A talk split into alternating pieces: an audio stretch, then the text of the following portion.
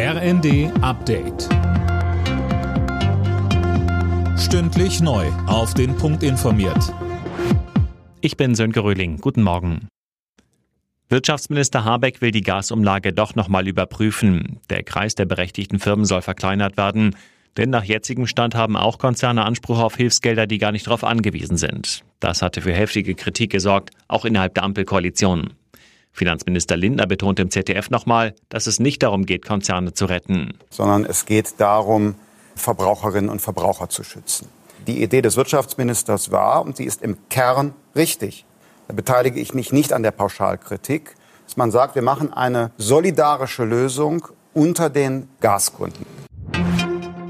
Bundeskanzler Scholz hat versichert, dass vom nächsten Energieentlastungspaket alle Bedürftigen profitieren. Man stelle sicher, dass alle unterstützt werden, die Unterstützung brauchen, so der Kanzler. Man schaue genau auf die Situation von Familien, Rentnern und Studenten. Die steigenden Energiekosten belasten auch die Verkehrsunternehmen. Wie sie unterstützt werden können, darüber beraten heute die Verkehrsminister von Bund und Ländern. Konkret geht es um eine Art Rettungsschirm, ähnlich wie während der Pandemie. Gesprochen werden soll auch über einen Nachfolger für das 9-Euro-Ticket.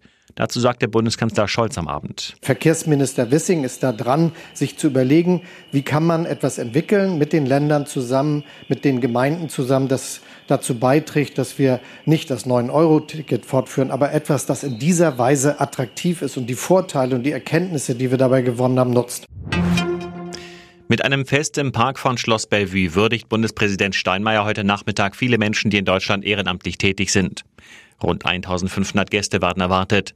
Sie setzen sich beispielsweise für den Naturschutz ein oder helfen bei Sport und Bildung. Der Franzose Karim Benzema von Real Madrid ist zum ersten Mal Europas Fußballer des Jahres. Der Stürmer setzt sich unter anderem gegen Mittelfeldspieler Kevin De Bruyne von Manchester City durch. Alle Nachrichten auf rnd.de